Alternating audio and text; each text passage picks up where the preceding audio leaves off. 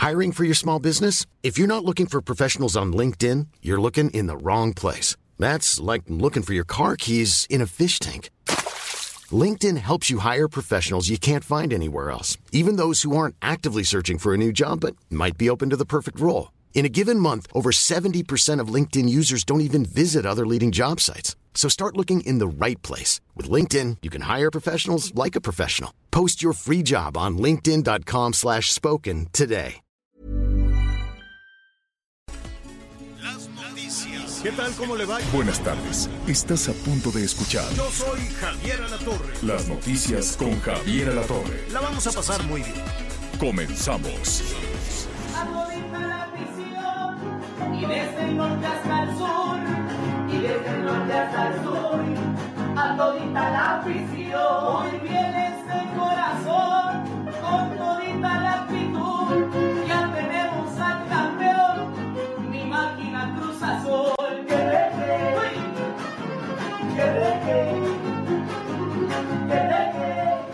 Gracias, muy buenas tardes. Me da mucho gusto saludarlos. Qué bueno que están con nosotros. ¿Qué le parece? Vamos a iniciar precisamente hoy celebrando a todos nuestros amigos de Cruz Azul.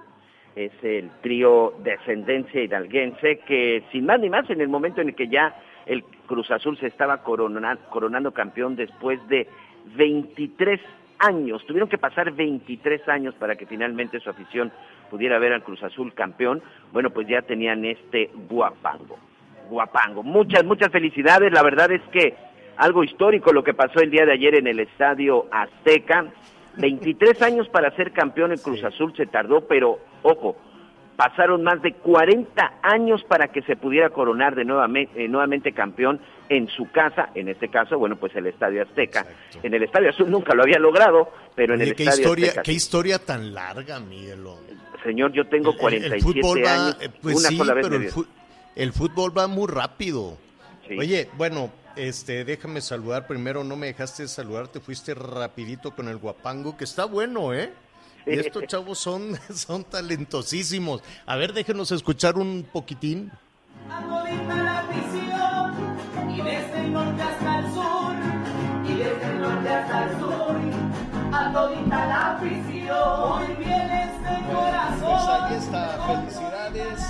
Felicidades, Anita Lomelí, anda pite, pite, pite, pite, pero pues no está.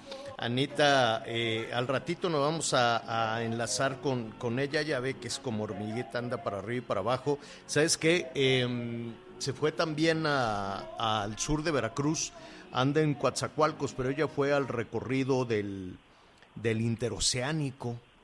Entonces, pues vamos a ver, uff, cómo ha habido resistencias para ese interoceánico, ese comunicar el- al Golfo al Golfo de México con el Pacífico. No, sa- ¿Sabes a quién se le ocurrió primero, este Miguelón? A Porfirio Díaz. Y entonces, este, nomás no se llegó a un acuerdo, se convirtió incluso en un conflicto internacional.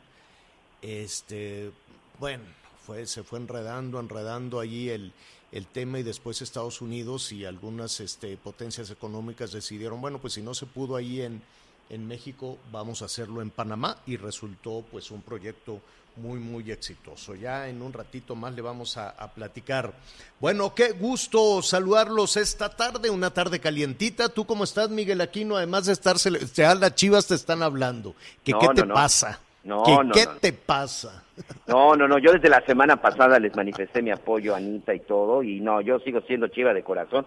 Por cierto, hoy las chavas de las chivas, hoy el equipo femenil Mm. juega la final y seguramente será su segundo su segundo campeonato. Hay que echarle también porras y también hay que estar muy pendiente del torneo femenil, señor, porque de veras, ¿eh? Ah, Dan unos juegazos estas chavas, ¿eh? Son- hoy, hombre, hoy precisamente estarán jugando jugar, jugando la final y bueno, pues vamos a ver qué tal, cómo les va. Mucha suerte para las chivas femeniles.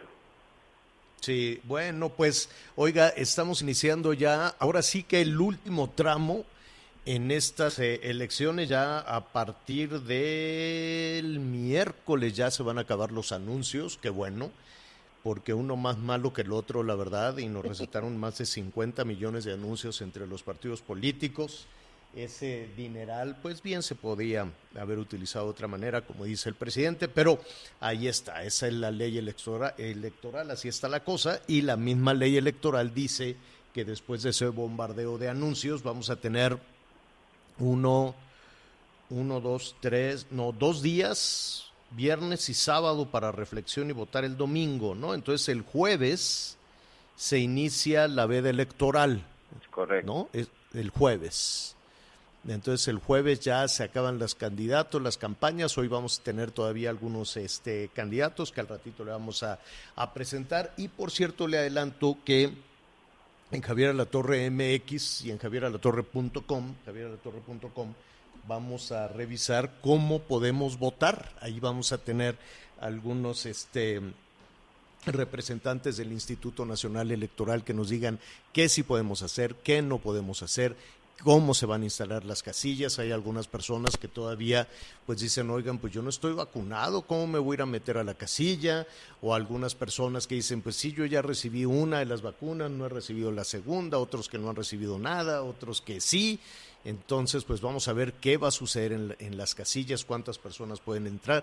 Ahí hay un tema complicado, porque esa es una decisión que tomó el, el INE, no necesariamente las autoridades sanitarias locales ni federales.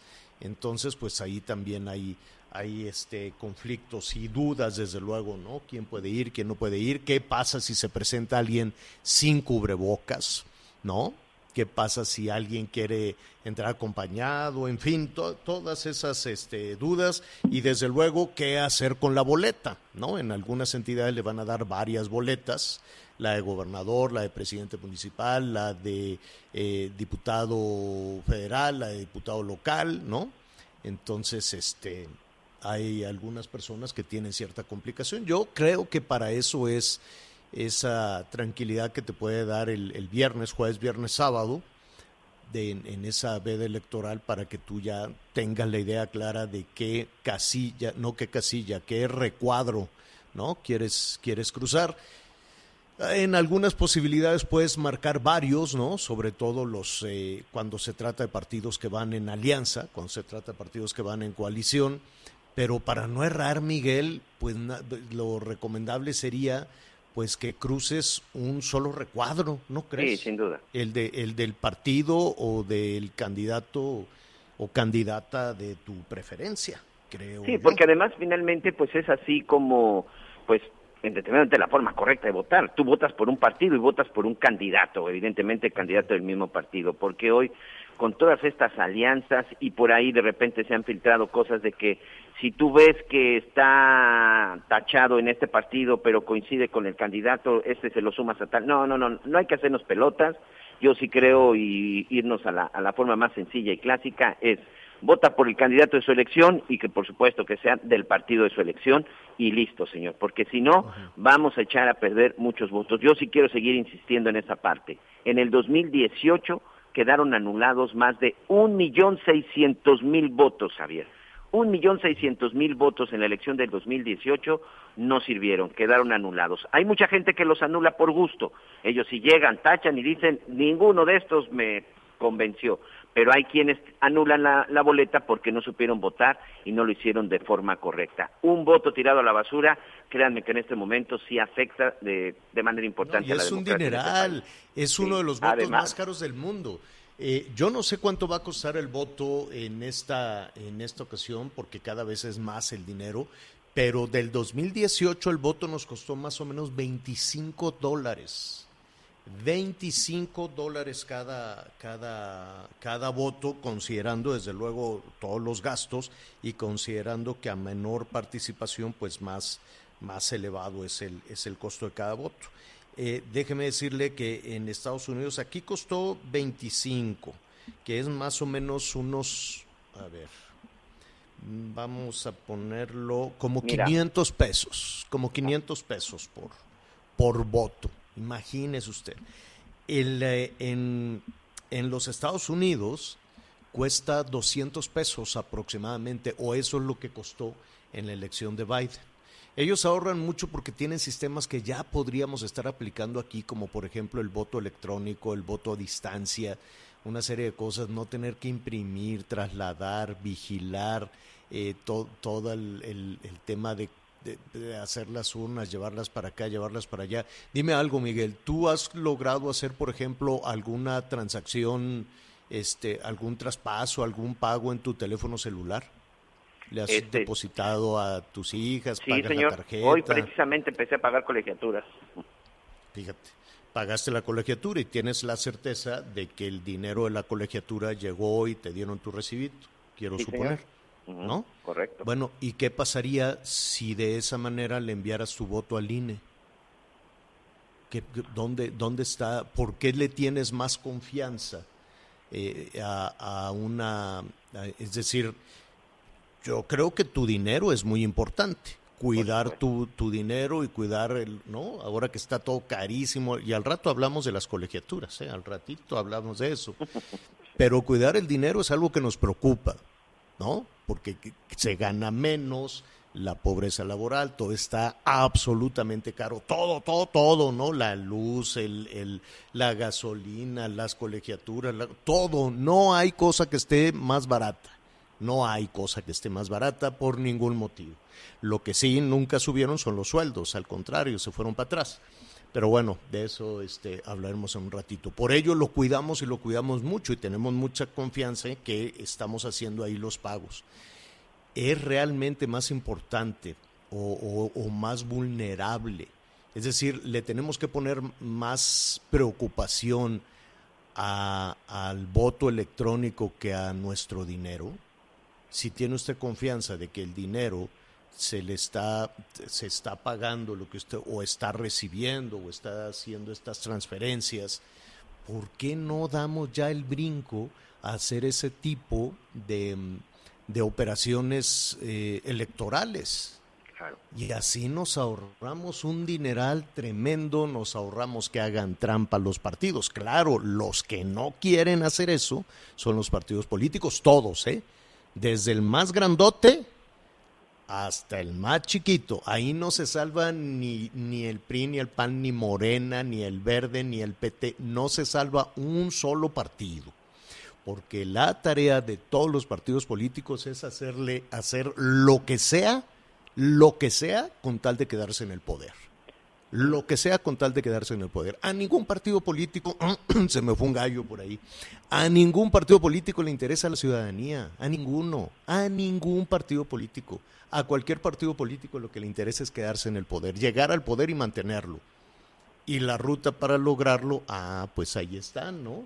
El, el fin justifica los medios. El fin justifica los medios y luego ya se van a tribunales y que esto se impugnó y que aquí, oye, pero nos costó un dineral. Ah, eso no me importa. Al cabo lo pagó el ciudadano, no lo pagaron los partidos. Al, pago, al cabo todo esto, todo este dinero de los spots, las boletas y demás, lo pagó la gente que de por sí está empobrecida. Ellos lo pagaron, lo pagamos nosotros, lo pagaste tú, lo pagué yo, ¿no? Eso por eso no les Claro. preocupa nada a los partidos políticos. En fin, es Mira, un Javier. tema que lo invitamos a, a platicar hoy. Sí, Miguelón. 291 pesos van a costar los votos de los mexicanos en la elección del 2021 si participan los 95 millones de electores. Y como 200, normalmente o sea, estamos 300 pesos si participaran todos. si participan como todos, si participamos los calcúlale 90 que, partic- que participe la mitad, se va al doble. Exacto, si solamente van a participar el 50%, el voto en estas elecciones nos va a costar en promedio 600 pesos, señor. Que, y digo la mitad porque desgraciadamente es el promedio que más o menos tenemos de que incluso mucho menor, ¿eh? mucho menor la participación electoral. Yo espero en verdad y confío que esta elección ya también eh, los electores hagamos historia, sobre todo en la parte de la participación. La 30 participación en épocas electorales de los votantes es muy, muy baja, señor. De repente... Fíjate, a los brasileños, que también les sale muy caro. Ellos Sí. pagan 11 dólares. Digo, lo ponemos en dólares para hacer el comparativo, no con la moneda local, ¿no? Sí, que son Este- aproximadamente 200 pesos en este momento. Ajá. Y a nosotros 30 pesos. Nos costó 25 cada voto, ¿no? Ese anulado, ese que se tiró ahí a la basura o ese que se contó mal, 25 pesos ahora nos va a costar probablemente 30. 25 dólares. Dependerá, 25 dólares, dependerá desde luego de, de quienes salgan a votar. En fin, esto ya se va a acabar, bendito sea Dios, ya este, de aquí al miércoles y eh, vamos a votar, vamos a votar y este, a tomar esta, esta decisión importante, ¿no? ¿A quién queremos poner en, el, en la Cámara de Diputados? ¿no? ¿Quién cree usted que lo representa mejor en la Cámara? ¿Quién le hace caso a usted? Cuando vaya a votar por un diputado, diga, a ver, esta, esta candidata, este candidato, ¿me va a hacer caso a mí o le va a hacer caso a su partido? ¿No? Eso yo creo que esa es una pregunta fundamental. Esta candidata a, la diputación local o federal o este candidato, estará atendiendo las órdenes de su líder de partido o las órdenes del líder de su comunidad o las órdenes de usted. Eso va a ser fundamental, desde luego, si quiere usted eh, eh, pensar, ¿no? O tomar ahí una, una decisión importante sobre, sobre este tema. Bueno, pues muy bien, vamos a tener este, mucha, mucha información importante, vamos a estar cómo está el semáforo, vamos a ver además cómo se comporta el semáforo epidemiológico. Tú sigues en naranja. en naranja, señor. Y recibimos eh, muchas llamadas de, de, algunos estados donde dicen, oiga, pero pues aquí estamos en amarillo, imagínense lo que está en naranja, pero pues no se ha cambiado la decisión todavía, Miguel. No, señor, todavía no, todavía el jueves pasado el gobernador Carlos Joaquín dijo no es momento de confiarnos, no es momento de bajar la guardia, siguen colocando eh, retenes, hay algunas calles y principales avenidas que ya durante la noche están siendo cerradas para evitar que bueno pues haya mucha circulación. Hay lugares en donde incluso han disminuido los horarios, en restaurantes, en bares, en antros, en algunos residenciales se han mandado ya oficios, se han mandado ya documentos en donde le piden a la gente pues no hacer fiestas, no hacer reuniones, porque básicamente ese ha sido el problema, Javier.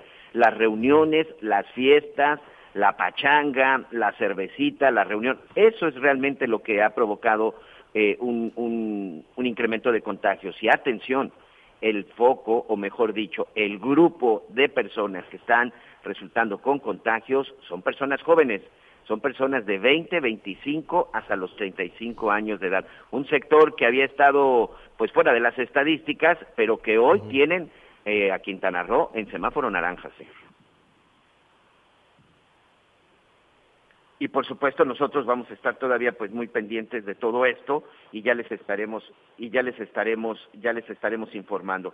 Unos minutos más, bueno, vamos a tener también información de lo que está sucediendo. Atención para toda la gente de más de 40 años, desde el pasado jueves por la noche, ya empezó también el registro de 40 a 49 años. Se calcula que son alrededor de 17, 18 millones de personas las que tendrán que vacunarse de esa, de esa edad. Entonces, ya está el registro, ya pueden entrar. En muchos estados incluso ya empezaron a mandar las citas, ya se empezará a colocar la primera vacuna de gente de los 40 a los 49 a partir de esta próxima semana. Entonces, hay que estar muy pendientes, hay que tener el registro, entonces para que usted ya se esté dando de alta y sobre eso, bueno, pues también ya estaremos platicando. Eh, el señor Alator está por ahí. Estamos listos Ah, ya. perfecto, sí, sí. sí, sí. Sí, perdón, tuvimos aquí un tema con el, con el internet. Bueno, eh, vamos a, en un momentito más, nos están hablando del Estado de México con preocupación por este asalto que vimos en las redes sociales terrible con armas largas a los motociclistas. Sí, sí lo vamos a retomar en un, en un momentito más y estaremos en comunicación también con las autoridades de, del Estado de México. Pero bueno, estábamos con el tema de las elecciones. Ya estamos efectivamente en la recta final. El jueves eh, estamos en esta, en esta veda electoral y vamos a ir en este momento hasta Tamaulipas. Fíjese que Gerardo Peña es el presidente de la Junta de Coordinación Política del Congreso Local en Tamaulipas y es además candidato a la Diputación Federal por Reynosa. Y me da muchísimo gusto eh, saludarte. Gerardo, ¿cómo estás? Buenas tardes. Estimado Javier, qué gusto saludarte a ti y a tu importante auditorio. Gracias. Oye, Gerardo, hace unos momentos compartíamos con nuestros amigos, pues decíamos, bueno, ya estamos en la recta final, vamos a tener un momento de reflexión y sugeríamos, poníamos sobre la mesa, oiga, si tiene usted alguna este, complicación que al ratito vamos a, platicar aquí con eh, eh, nuestros amigos del INE, del Instituto Nacional Electoral, para ir un poquito de la mano de qué hacer cuando ya estemos en la casilla. Pero previo a eso, en un momento de reflexión, yo creo que una parte importante sería poner sobre la mesa si, los si las candidatos o candidatas y candidatos al Congreso a, una diputación este, federal, por ejemplo, nos van a atender como ciudadanos, es decir, ¿a quién le hace caso un diputado federal? ¿A su líder de partido? ¿A su gobernador? ¿A su líder este, o al líder comunitario, al líder ciudadano? ¿Cómo toma una decisión un legislador, Gerardo? Fíjate, Javier, qué importante pregunta me acabas de hacer, porque hace aproximadamente 15 días Tuvimos la visita aquí en Reynosa de nuestro presidente nacional, Marco Cortés, y justamente de frente a toda la militancia le di un discurso, un mensaje, pues además de la bienvenida y el agradecimiento por estar con nosotros, le dije que iba a contar conmigo para respaldar todas y cada una de las políticas públicas de acción nacional, pero sí siempre y cuando primero estuviera atendido, cubierto el interés prioritario de Reynosa y de los tamaulipecos. Esa es la respuesta, Javier, que yo te daría.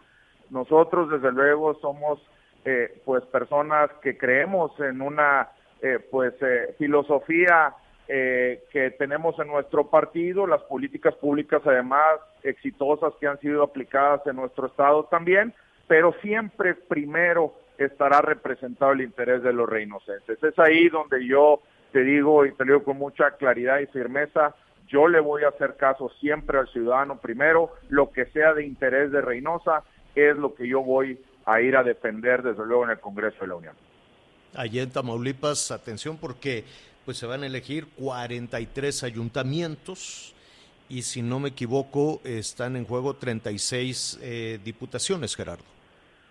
Son 36 diputaciones, son 22 de mayoría eh, eh, relativa, Y, el resto de representación proporcional en lo local, pero en lo federal son nueve diputaciones federales. A mí me corresponde el distrito 9 justamente en Reynosa. Y bueno, la verdad es que ha sido una campaña muy intensa, eh, con mucha cercanía a la gente. Yo soy una persona, Javier, que cuando pedí el respaldo para ser diputado local, hoy presidente del Congreso, como bien lo señalaste, pues me comprometí que no sería golondrino de esos que vienen, te piden el apoyo, se van y nunca más vuelven. Que yo estaría ahí siempre cerca de la gente y así es como lo he hecho. Tengo más de un año y medio de estar recorriendo nuestra ciudad, incluso mucho antes de la propia campaña. Y eso me ha valido, pues bueno, el reconocimiento de la gente, ser considerado alguien cercano, alguien que cumple, alguien que escucha, alguien que trabaja y da resultados, Javier, porque tengo el honor de decírtelo y comunicártelo a tu importante auditorio que soy el presidente de nuestro Congreso y es el Congreso, es la legislatura más productiva de toda la historia de nuestro Estado. Esas son las cartas credenciales con las cuales pues yo me he presentado ante los reinocenses y bueno, tengo la altísima satisfacción de sentirme eh, pues eh, con esa reciprocidad por parte de la gente y no tengo la menor duda de que este próximo domingo vamos a ganar un minuto más te robamos, Gerardo. Hay una, eh, no quiero yo decir preocupación, pero la, la, conversación a, nivel federal, pues tiene que ver sobre esta competencia feroz que hemos visto, violenta incluso, este, por, eh, por los, eh, por una curul, ¿no? Por lo que pueda, por la conformación en el, en el Congreso. Eh, yo te preguntaría dos cosas. Una, ¿cómo te sientes? Sé que incluso algunos este, legisladores de Morena pues han ya manifestado eh, respaldo para, para ti, que eres el candidato del PAN, pero em, uno, ¿cómo te sientes? Eh, ¿Hay algún tipo de medición? ¿Hay algún tipo de, sondeo respecto a en, en, esta ruta final? Y lo demás, em, ¿tienes algún pronóstico? Que, tú has discutido independientemente de la competencia y de la propaganda política sobre la conformación del Congreso? Mira, Javier, yo te puedo decir que Tamaulipas tiene un ADN panista. Hace tan solo dos años que se renovó el Congreso local se ganaron 21 eh, de 22 distritos locales. Me parece que hay resultados muy importantes por parte del Ejecutivo en cuanto a lo que tiene que ver con generación de nuevos empleos, inversión extranjera, eh, turismo y una mejora muy sentida en materia de seguridad que el propio secretario ejecutivo de Seguridad Pública Federal identifica a Tamaulipas como haber pasado de estar en los últimos tres lugares de inseguridad durante prácticamente dos décadas consecutivas Hoy estamos ya en el lugar 26 de 32 entidades operativas. ¿Qué quiere decir? Que nos hemos movido a favor. 23 eh, lugares de mejora. Eso la gente lo sabe, eso la gente lo siente, lo percibe y desde luego no quiere por ningún motivo poner en riesgo esos grandes avances que en Tamaulipas se ha logrado. Por eso yo te diría, yo soy alguien este, muy objetivo, jamás andaría con una eh, eh, balandronería ni mucho menos, quiero ser eh, pues eh, muy ecuánime, pero sí avisoro un gran resultado para Acción Nacional en Tamaulipas. Y en lo particular, en lo personal, te diría que yo me siento muy fuerte, muy contento, mi trabajo y mis resultados así lo respaldan y sobre todo lo que se ha sentido en este andar por todo mi distrito y como bien lo señalas, bueno, hay sumas de diputados de Morena, hay sumas de la que fue la candidata a diputada federal por Movimiento Ciudadano, eh, de muchas expresiones como México Libre. Todos ellos, afortunadamente, tengo el honor de que se hayan sumado a mi favor porque han visto en mí a esa persona que yo te acabo de escribir, cercano, que escucha, que cumple, que trabaja y que da resultados. Me parece que hoy por hoy, Javier, eso es lo más importante en un político. El caso, el caso del gobernador toda esta situación tan compleja que se ha venido arrastrando en los últimos días. Eh, de Francisco Javier García Cabeza de Vaca, el gobernador de Tamaulipas, ah, será un factor determinante en la decisión del voto? Mira, me parece, Javier, que el cálculo que quizás se hizo eh, eh, electorero de activar este tema pues eh, a días antes de iniciar el proceso electoral y lo que ha venido sucediendo en estas semanas acercándose al día de la elección, lejos de perjudicar me parece que ha activado el sentimiento de orgullo tamaulipeco. Eh, yo te puedo decir, porque lo he platicado con mucha gente, más allá de que tenga la persona simpatía o no con el gobernador, que te puedo decir que muchos simpatizan, pero aún muchos de los que no simpatizan, a nadie le gusta que de fuera se pretenda, pues, eh, de alguna manera alterar eh, en este caso el Estado de Derecho en Tamaulipas. Cuando, cuando dices de, cuando dices de fuera este sentimiento pro tamaulipeco. Cuando dices de fuera te refieres a la Ciudad de México. Me, desde luego, sí, me refiero directamente a una intervención del centro del país. Me parece que eso a la gente no le agrada, no le gusta. La gente hace cinco años votó de manera muy importante y de manera muy mayoritaria, más del 52% del electorado favoreció al hoy gobernador y eh, independientemente, te lo digo ah, con esa transparencia y claridad, que coincidan o no, y muchos coinciden, pero aún mucha gente que no, pues no les gusta que haya una intervención desde el centro y eso activó un sentimiento pro tamaulipeco y esto, pues lejos de perjudicar, me parece que ha venido a ayudar y a cerrar filas por Tamaulipas.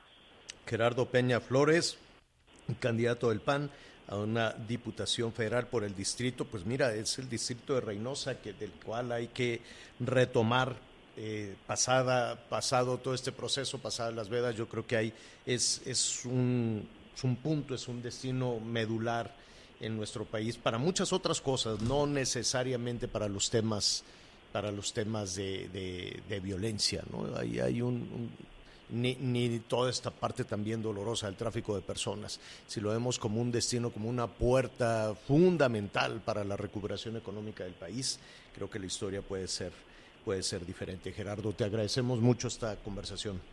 Al contrario, Javier, yo te agradezco a ti y a todo tu importante auditorio. Te mando un abrazo y me reitero siempre a la orden para ti. Gracias. Gracias, gracias Gerardo. Saludamos a nuestros amigos en, en Reynosa a través de Romántica 103.3 en la FM. Gracias por acompañarnos. Y en Tampico también, el Heraldo Radio 92.5 FM. Una pausa y volvemos. Sigue con nosotros. Volvemos con más noticias. Antes que los demás. Heraldo Radio, la H que sí suena y ahora también se escucha. Todavía hay más información. Continuamos. Las noticias en resumen.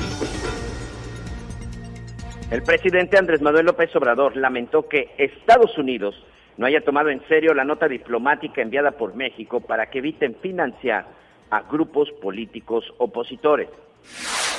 Un ataque armado en un funeral en el municipio de Cajeme, en Sonora, dejó un saldo de dos personas muertas y dos heridas en el domicilio.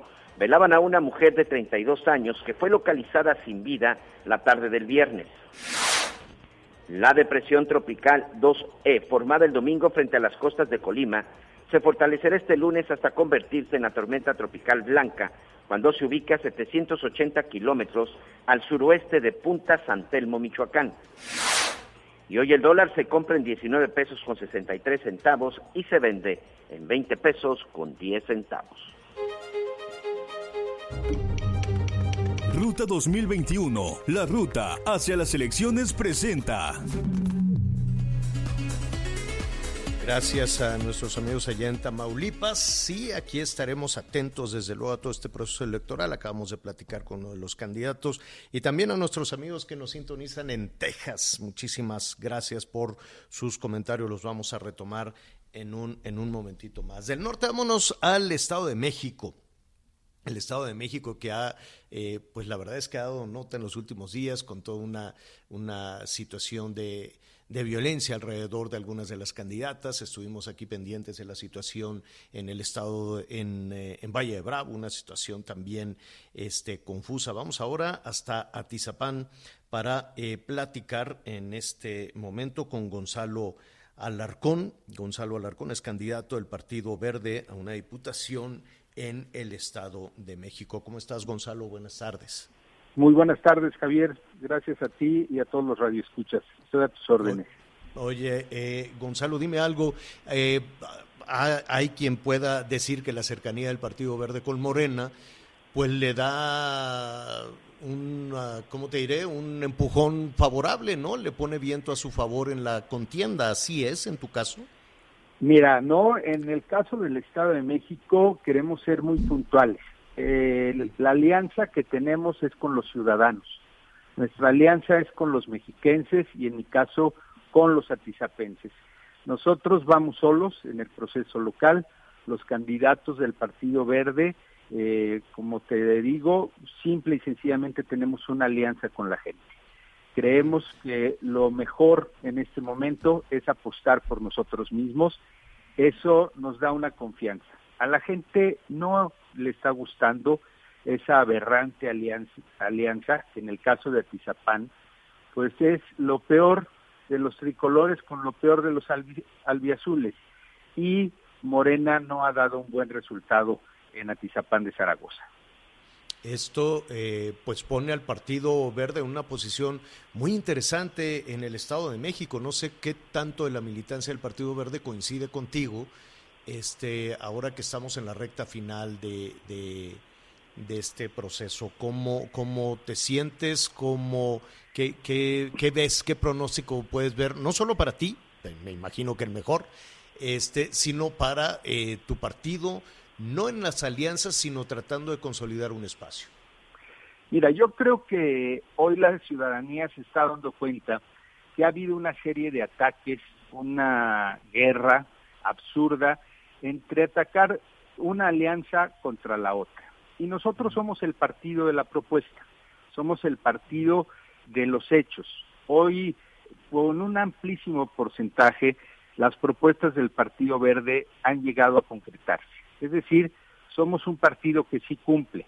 Y en especial, hoy habemos muchos candidatos que ya hemos tenido la suerte de trabajar con los ciudadanos, de haber ocupado cargos públicos y nos coloca en una posición de ver a la gente con optimismo, de verlas de frente y sobre todo de decirles que nosotros sí cumplimos. En mi caso tengo una excelente respuesta cuando fui presidente municipal, hice de Atizapán el municipio más seguro del Valle de México. Hice la mayor obra social, eh, cultural, deportiva y también la mayor obra vial en la historia del municipio. Y eso la gente lo recuerda. Hoy la gente dice, cuando me ve en la calle, hoy en hogares de Atizapán, que empezamos muy temprano a las seis y media de la mañana en lecherías, la gente nos decía, usted sí cumple, usted nos hizo la ciudad deportiva, en usted sí confiamos. Y creo que hoy esa es la ventaja del Partido Verde.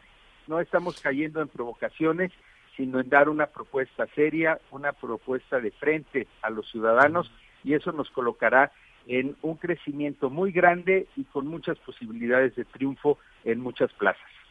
Eh, a propósito de, del futuro de los partidos políticos, Gonzalo, lo que hoy nos ocupa, desde luego, pues es la elección del próximo, del próximo domingo, ¿no? Está nuestra atención puesta, puesta ahí, nuestros amigos eh, en el Estado de México o, en Atizapán o en todos los, los municipios donde va a ser muy, muy intensa la participación. Sin embargo, eh, ¿no sería esto, Gonzalo, es una apreciación, tú dinos, una, una, un previo a lo que viene para el Estado de México en el 23. Es decir, tienen ya muy cerca otro proceso electoral muy importante.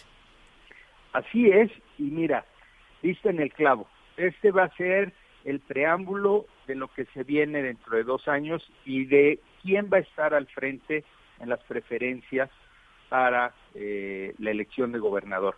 Y por eso la importancia del Partido Verde en presentarnos solos, en decirle a la gente somos una propuesta diferente. Hoy el Estado de México y Atizapán tiene que cambiar de rumbo y tenemos que ver que hay una nueva propuesta real, con principios, con propuesta, que ha demostrado en los hechos que sus candidatos sí cumplen, y ese es el Partido Verde. Y por eso la apuesta que hicimos de ir por nosotros, de confiar en nosotros mismos, solamente y nos colocará después del próximo domingo en un tú a tú con los diferentes partidos políticos. y entonces sí el Partido Verde, que hace unos años eh, se mantuvo siempre en diferentes alianzas, hoy ha demostrado un crecimiento solo, un crecimiento natural que la gente le está, lo está respaldando por la confianza. Y entonces sí veremos cuánto tenemos para presentarnos nuevamente solos a la elección de gobernador. A la elección del 23. Eh, entonces, el, asunto es calentar, calentar este motores desde ahora para el estado, para el estado de México, pero lo del domingo va a ser fundamental precisamente en esa ruta. Gonzalo Alarcón, te agradece. ¿Perdón? Va a ser fundamental el domingo y la participación tiene que ser muy importante. Definitivamente. Gonzalo, te agradecemos mucho esta conversación. Gonzalo Alarcón, candidato del Partido Verde a diputado allá en el Estado de México, en Atizapán. Gracias, gracias Gonzalo. Muchas gracias Javier, a tus órdenes como siempre. Hasta pronto, hacemos una pausa, volvemos. Ruta 2021, la ruta hacia las elecciones presentó. Sigue con nosotros. Volvemos con más noticias. Antes que los demás.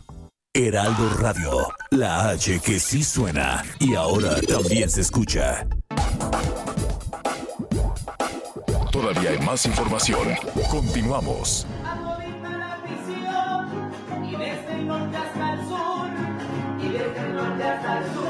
Bueno, bueno. La, verdad es que sí, lo, e, estos em, son muy buenos para hacer aquí este esta reacción al, al Cruz Azul. Pues de esta manera, Anita, vamos a pedirles que mejoren desde luego la grabación, pero mientras eso sucede, pues te pusimos este guapango para saludarte. ¿Dónde andas, Anita Lomelí? Querido Javier, buenas tardes, Miguelito, amigas, amigos, pues estamos en Coatzacoalcos, Veracruz. Qué bonito. Fíjate, Ay, precioso, Javier. Hay un calor de 35 grados. No te quiero contar, con el cubrebocas lo que, lo que se tiene. Y pues, bueno. Anita, no te muevas. No, tenemos ahí problemas. Ahorita la vamos a recuperar. Saludamos a, por cierto, allá nuestros amigos en, en Coatzacoalcos, vayan a, auxiliar a Anita Lomelí, que nos, nos escuchan a través de, es que 99.3 FM, el Heraldo Radio, en Coatza. Lleven a comer, Anita, unos mariscos, por favor, al ratito. Qué rica es la comida de Coatzacoalcos, gente buena, trabajadora que ha batallado muchísimo. Y bueno, pues Anita anda siguiendo la ruta del transísmico. Este del interoceánico, como le dicen, como le dicen ahora. ¿Sí tenemos Anita o no? Bueno, en un ratito más la vamos a recuperar. Era, ella está en Veracruz. Pero antes de eso, Miguel, este, los acontecimientos de este fin de semana en Michoacán sí son eh, un regreso a la realidad. Yo sé que hemos escuchado muchas propuestas y, este, nos pone muy de buenas el, fútbol y, que las cosas puedan cambiar y que los semáforos ahí van adelante. Y sí, hay que pensar positivamente, yo estoy de acuerdo en, en eso. Eh, sin embargo, este, no podemos cerrar los ojos a situaciones como las que se viven en el Estado de México, en Michoacán, en el propio Veracruz, lo que se ha vivido también en el sur de Sonora, en fin. Este fin de semana fue muy violento en Michoacán, Miguel. Sí, fue fue un, fueron días muy violentos. Ya eh, más adelante en el streaming les voy a presentar un video de un este de un enfrentamiento en eh, donde varios elementos de la policía de Michoacán pues literal fueron emboscados y la desesperación para poder salir, hubo, narca, hubo narcobloqueos, atentados en contra de candidatos para presidente. ¿Aguililla de nuevo? Aguililla de nuevo, señor. Aguililla, Michoacán, que no termina, pues que no termina de llegar ya fue hasta el enviado del Papa, pues ya, fue el gobernador, ya fueron todos, ¿no? Es correcto. Y, y, nada, ya tenemos comunicación con Anita Lomelí y también nos están diciendo nuestros amigos en Veracruz y para nosotros que, claro, en el 94.9 FM, Veracruz One, 94.9 FM. ¿Cómo estás, Anita? A ver, ¿qué estás haciendo? Cuéntanos. Mira, Javier, venimos a a platicar con las personas y ver cómo va este corredor interoceánico en el istmo de Tehuantepec. Vamos a cruzar más o menos eh, pues 300 kilómetros de un océano al otro, de Coatzacoalcos, Veracruz, a Salina Cruz, Oaxaca. Y pues vamos a ir platicando con la gente, sobre todo para que ellos nos platiquen cómo se han incorporado a esta obra que se está llevando a cabo. Ya eh, recordemos que esta obra lo que está haciendo es rehabilitar el uso de vía que ya había. En muchos casos, pues ya hay vías del tren, desde Porfirio Díaz empezaron con este trote. Entonces vamos a platicar con eso, pero fíjate que en Coatzacoalcos, Veracruz, habitantes pues de aquí crearon una colonia y la nombraron como el presidente de México, Andrés Manuel. Pues no que ya no se podía, no que eso iba a estar prohibido. Pues fíjate que como el pueblo es sabio, pues aquí dijeron, oiga, miren, esta colonia es nueva, vamos a ponerle el nombre de Andrés Manuel López Obrador. a ver si nos ponen servicios, ¿no?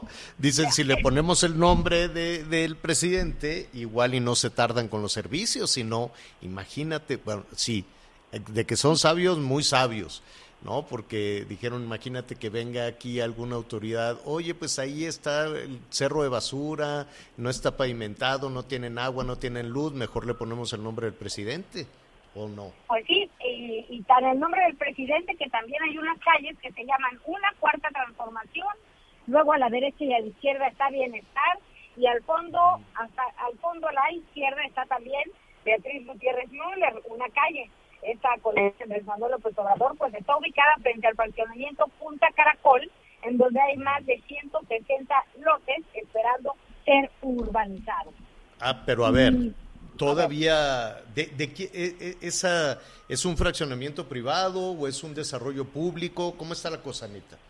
Fíjate que desde noviembre de 2020 los colonos de este asentamiento metieron su solicitud formal de regularización este asentamiento irregular de poco más de 5 hectáreas, pues tiene un líder que se llama Tito Alemán Torres, quien asegura que el predio ya se encuentra en litigio luego de que el empresario Manuel Bringas les vendió desde el 2014 con escrituras falsas. Este problema, Javier, es un eterno problema en muchas, en muchas tierras a las que se enfrentan muchas personas, pues en el interior del, país, en Guerrero, en Oaxaca, en Chiapas, en Tabasco, este problema de las escrituras falsas de veras es todo un tema, pero bueno, los lotes de la colonia para quien quiera vivir en lo que pareciera ser ya la colonia AMLO, tienen un costo de 100 mil pesos, a pesar de estar en litigio. Incluso hay personas que ya han comprado espacios, ¿eh? ya han comprado, me estaba platicando que hay quien ha comprado cinco lotes este, porque creen que esta colonia tendrá un futuro virtuoso. Oye, pues, este, pues vamos viendo, porque yo, yo recuerdo que apenas iniciando, apenas iniciando esta administración, se decía desde el gobierno federal, nosotros no somos iguales y, le, y no le vamos a, a poner este el nombre el nombre del presidente, que era algo muy usual, ¿no? A las obras, a la presa, fulano de tal, el malecón, fulano de tal, el pues bulevar, fulano de tal. ¿Te acuerdas que, existen las colonias Enrique Peña Nieto y la Gaviota? pero la gaviota era por la gaviota, porque en Mazatlán, por ejemplo, había una colonia Las Gaviotas, pero pues todavía no, no existía. No, no, esa es la, gaviota, o sea, como quien dice la dueña, o es dueña. bueno, Anita, cuídate mucho, este y ya en, streaming vamos a, subir algunas de las imágenes de lo que nos estás hablando y pues va a ser muy interesante ver qué, qué dice el gobierno federal de esto, ¿no? ¿Qué dice el presidente? ¿Qué dice su esposa? Porque pues a mí se me hace que alguien está pues aprovechando y diciendo pues mira si, si le ponemos ese nombre seguro nos regularizan, seguro cobramos y y pues, pues, pues ya veremos, ¿no? ¿Qué, respuesta se da a todo eso. Lo importante aquí es, eh, además, este proyecto enorme, es un proyecto desde hace muchísimo tiempo, este, de conectar los océanos, ¿no? De conectar el Golfo con el Pacífico, este, complicado por, por, por el tiempo que ya se viene encima, desde luego, y creo que pues está en planes nada más, ¿no, Anita? Pues sí, eh vamos a, verificarlo realmente porque pues son son temas que urgen Javier. Hay aquí de verdad mucha hay, hay muchas necesidades en, en, varios sentidos, en educación, en, en salud, ni se diga, ya te estaremos platicando de algunos de los elefantes blancos que por aquí nos encontremos, pero bueno, eh, poquito a poquito ahí les vamos a ir tocando todos estos temas. Desde luego, muchos saludos por parte de la gente linda aquí en sí, Veracruz. Me alejo de sus tienditas y, de sus casas porque se dice el audio, pero es, una, es un gusto estar trabajando y estar escuchando el Heraldo a todos nuestros amigos allá en Coatzacoalcos, en Mina, en todo el estado. La verdad es que nos da siempre mucho gusto ir a Veracruz y que nos digan qué opinan, ¿no? De, de esta colonia, de esta colonia Andrés Manuel López Obrador allá, nuestros amigos de Coatzacoalcos, ¿no? Son, eh, pues sí es un asentamiento irregular, hay que decirlo, pues, Anita. Y, ver que, se está, que, se, están viendo la manera de regularizarlo, pero lo que es un hecho es que hoy por hoy quienes ocupan esas tiendas eh, reciben eh, esos estos terrenos, pues les dicen que son terrenos irregulares y que están invadidos estos terrenos. Hay que tener muchísimo cuidado porque también es cierto que pues es un robadero de tierras a, través de escrituras mm, falsas. Entonces, no sabes hay cómo, cosas que organizar. Claro, cómo se abusa, no quiero yo decir que en este caso, pero cómo se abusa en muchas ocasiones de la buena fe, de la necesidad, de la desesperación de las personas con, con la promesa de mira, aquí vas a tener un terrenito para ti y resulta que son organizaciones que andan ahí haciendo un mal uso. Vamos a investigar si este es el caso, por eso está Anita Lomelí por allá. Ya te están llegando llamadas de a dónde te van a llevar a comer unas tostadas y... No, hombre, te vas a comer delicioso hoy, Anita, qué bueno. Al ratito volveremos contigo. Al rato nos vemos, muchas gracias, buenas tardes. Gracias, vamos a una pausa rápidamente. Sigue con nosotros, volvemos con más noticias. Antes que los demás. Heraldo Radio. Todavía hay más información. Continuamos. Bueno, pues eh, estamos ya eh, por, eh, por concluir las, la primera parte del programa. Muchísimas gracias a las estaciones de Audiorama y las estaciones de El Heraldo Radio por su compañía. Rápidamente, nuestros amigos en Veracruz Ahí están buscando a Anita Lomelí, lo cual nos da mucho, mucho gusto. Pues eh, eh, de Michoacán, sí, sí lo vamos a, retomar. Estaremos eh, evidentemente en la segunda parte con toda esta situación, no solo de Michoacán, también este incidente complicado. Hay ya una respuesta del gobierno del Estado de México sobre el asalto a unos motociclistas, ¿no? Que estaban haciendo estas rutas de montaña, Miguel. Así es, señor. Esto rumbo al Nevado de Toluca. Tenemos toda la información también en el reporte policíaco en unos minutos. Sí, llegaron unos con armas largas, los bajaron de la moto y así porque pudieron, se las llevaron. Y también le vamos a decir qué es lo que ha sucedido con este líder de la mafia rumana o presunto líder de la mafia rumana, este, que primero lo querían extraditar rápidamente, es lo que decía la Secretaría de Relaciones Exteriores, luego que siempre no, y ahora creo que hasta le están dando un amparo, Miguel. Entonces, pues todo este tipo de situaciones lo veremos en unos minutos más. Mientras tanto, muchísimas gracias por su compañía en esta primera parte. Siga con nosotros a través de Javier Alatorre MX y javieralatorre.com.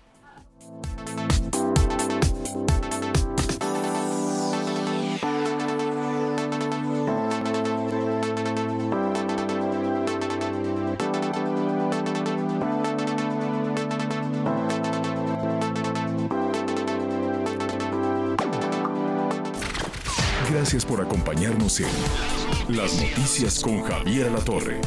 Ahora sí ya estás muy bien informado.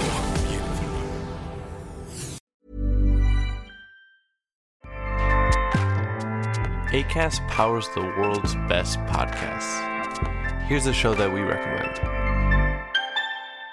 The Real Housewives is a guilty pleasure for most, but if you're looking to not feel guilty about that pleasure, tune in to Everything Iconic with me, Danny Pellegrino, where I break down all the messy moments and behind the scenes antics of Bravo's popular franchise. And on Everything Iconic, I also interview celebrity guests like Kelly Ripa, Kiki Palmer, Drew Barrymore, Cameron Diaz, and more about their guilty pleasures, their past work, and so much more. So if you're pop culture obsessed and find yourself watching way too much reality TV like me, tune in to Everything Iconic with Danny Pellegrino wherever you listen to podcasts. ACAST helps creators launch, grow, and monetize their podcasts everywhere. ACAST.com.